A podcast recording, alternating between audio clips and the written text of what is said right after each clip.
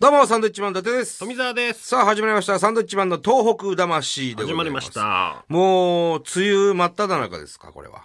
そうですねね。もう雨もね、ザーザーザーザー降ってますよ。ね え。ね今日降ってるかどうかわかんないですけまあ降どっ。てるでしょう、おそらくね。収録なんでね。ええええなんだったらまだ梅5雨月ですから、我々今は。まあでも降ってますよ、きっと。梅雨ですから。何なんだろうね、この6月は梅雨っていう時期じゃないですか。はいはいはい。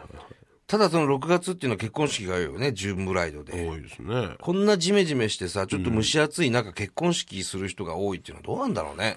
もうけしからんよね。なんか違うよね。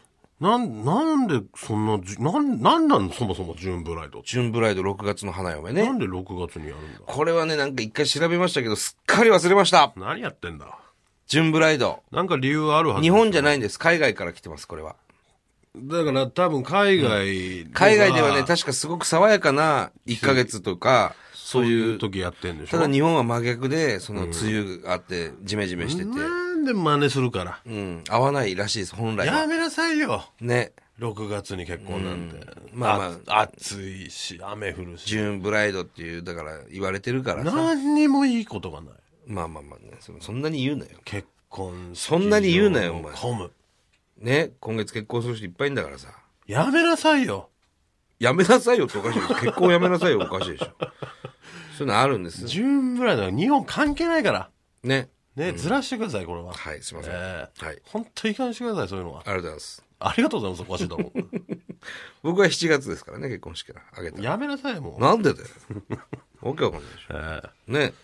まあ、梅雨でございますよ。はいね。えー、まあ、ここ何週かね、ちょっとあの、おはがきとかメール読めな読めなかったんでね、こうガンガン今日は読んでいきたいなえお願いします。思いますねはい。えー、ラジオネームくまさん。ありがとうございますこちら宮城県東松島の方ですね。あ、この間行きました。は。い。伊達ちゃんとび、こんばんはこ。んばんは。いつもポッドキャストで拝聴しておりますあ。りがとうございます。えーつい先日、伊達さんのブログにロケで、石巻と東松島に行ってきたと書いてあり、はいはいえーその中に仙石線の鹿妻駅のすぐそばにあるブルーインパルスの写真が貼ってありました。はいはいはい。えーご存知かと思いますが、この度、松島基地にブルーインパルスが戻ってきました。ね、基地周辺の住民たちからはすると、うるさいと思う訓練の音もどこか懐かしく感じられ、日常に帰ってきたのだと嬉しく思います。ブルーインパルスが東松島の復興のシンボルになると思っております。ということですね。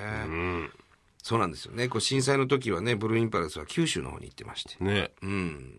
一気かなんか流されちゃったのかなそうなんですよね。うんで、まあ、無事に、えー松島基地の方に戻ってきましてね。まあ、最近ですよね、これ戻ってきたのはね。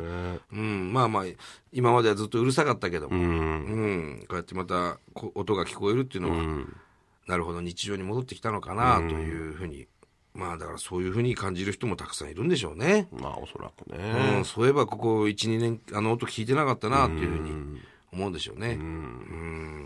東松島行きましたけどあのー新名物なるんじゃないかという海苔うどん海あ苔うどんうまかったね。れはちょっと皆さん食べてほしいですねぜひねあれは行ってね、僕本当にいろんなもん食ってますけど、衝撃的なうまさでしたよ。えー、皇室献上の海苔がそう麺に練り込んであるっていううどんなんですけど、うどん。あの海苔がまた立派なんだよね。うんすごい海苔の風味が効いてるそうそうそううどんなんですけどもね美味しかったねぜひえー、ちゃんこ屋さんでしたよね、あれねちゃんこ屋さんの萩の井っていうね。ちゃんこ屋さんでちゃんこ屋さん食べれるんですけど、ぜひこれ食べに行って、そして、あの、小野くん、小野くん。ね、はい。仮設住宅のね、おばちゃんたちが一生懸命作ってる小野くんっていう、靴下で作ってる人形が、うん。ぬいぐるみのようなね。僕らも買ってきましたけど。今もう人気で3ヶ月待ちってそうそう言そっうて。ましたけどね、ぜひそのうどん食べて、小野くん買って、はい。えーもう帰ってほしいなって思いますね。いいね。うん。俺も今度また行こうかなと思ってるよ。プライベートでもまねた。食べたいね。はい。ありがとうございました。はい。さあ、続きまして、えーこちらは東京都の方ですね。ラジオネーム、大岩さん。あはい。りがとうございまありすが。とうございます。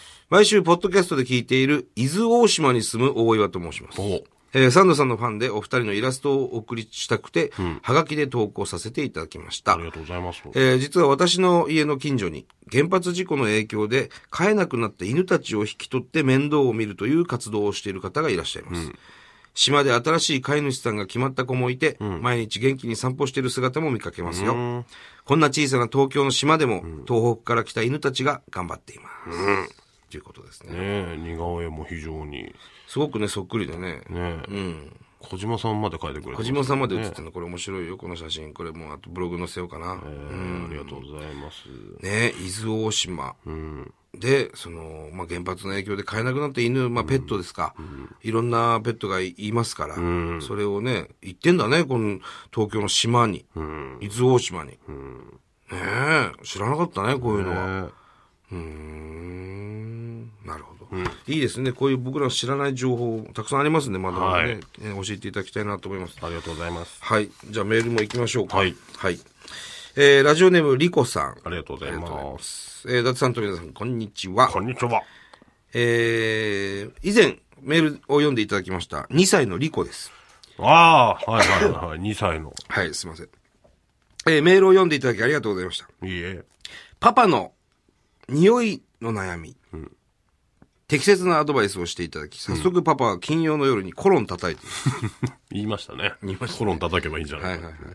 さて、ゴールデンウィークは仙台に行ってきました。おう遅咲きの桜がとても綺麗で、お墓参りとひいおばあちゃんのお見舞い、それとアンパンマンミュージアム。ああ、新しくでこきれまでしきたたね。の仙台駅の東口にね。えーもちろん仙台の美味しいものを食べまくり、常におむつがパンパンでした。まあまあ、2歳ですから、この2歳子はね。えーさて、東北の知恵袋と呼ばれておるサンドイッチマンさんに質問があります。はい。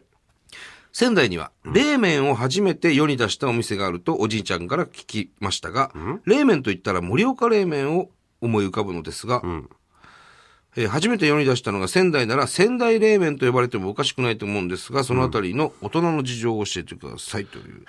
これはね、冷麺じゃないです。冷やし中華です。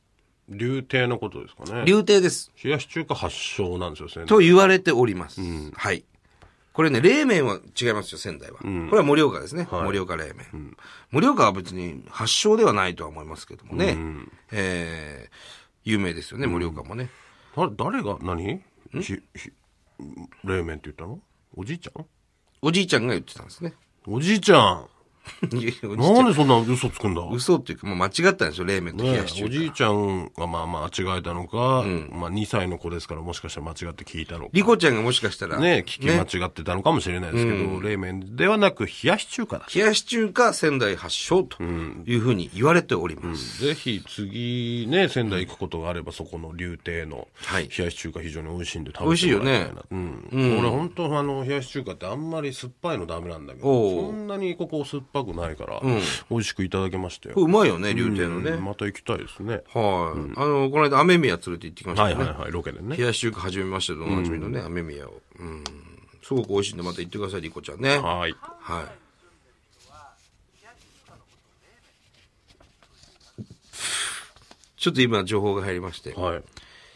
関西に住んでる方は、えー冷やし中華のことも冷麺という、ああ、じゃあもう、今すぐやめてください。 ややこしいんでね。別物ですからね質。問ですよ、それは。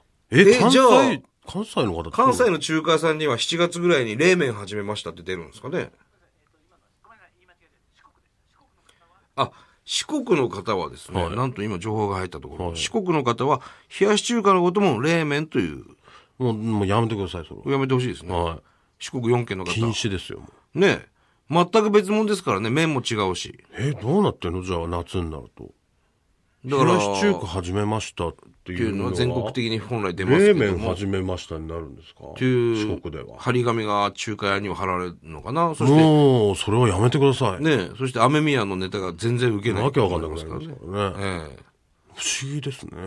ねじゃあもしかしたら、そのおじいちゃんは四国の方の、方かもしれないです生ね。まれの方で、なのかもしれないですね。このリコちゃんは東京の方です。うはん、ね冷麺って冷やし、おじいちゃんは冷やし中華のつもりで言ってる可能性もありますよね。いはい。これはもう冷やし中華ですね。そうですね。はうん冷やし中華でございます。はい。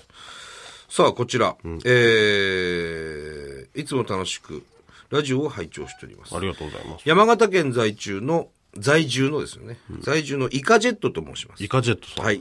サンドイッチマンのお二人の東北を愛する気持ちに共感して初めてメールさせていただきあまりすが。とうございます。私は山形県が大好きで、日々祭りに講じております。祭り。はい。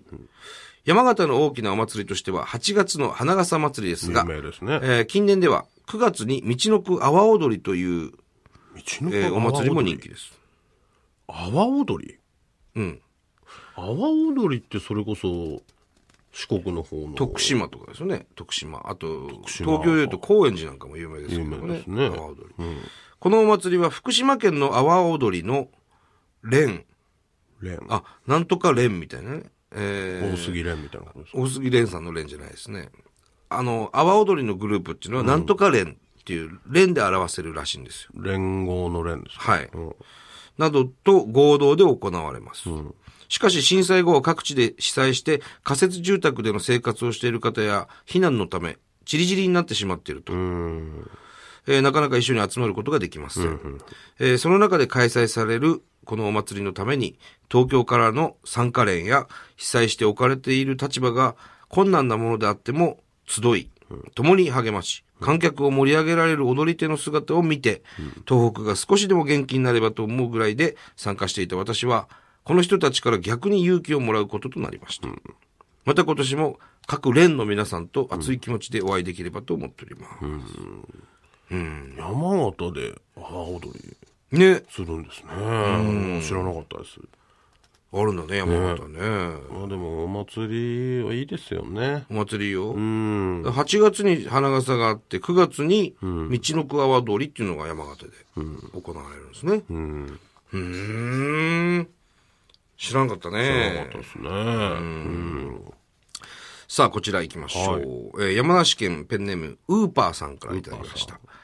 えーいつも楽しいトークをありがとうございます。東北は震災前から訪ねてみたい場所だったんですが、えー震災後しばらく矢島のような、えー矢島のようでなんとなく気が引けてしまい行けていませんでしたなるほど。しかしこの度、初めての妊娠をしまして、えー夫婦の出産前の旅行納めに、仙台に行ってみようと考えておりますあ。ら嬉しいですねえー妊婦でも負担なく行かれるおすすめスポット、おすすめグルメはありますか、少しでも多くのお金を落として復興の足しになることができたらと思います。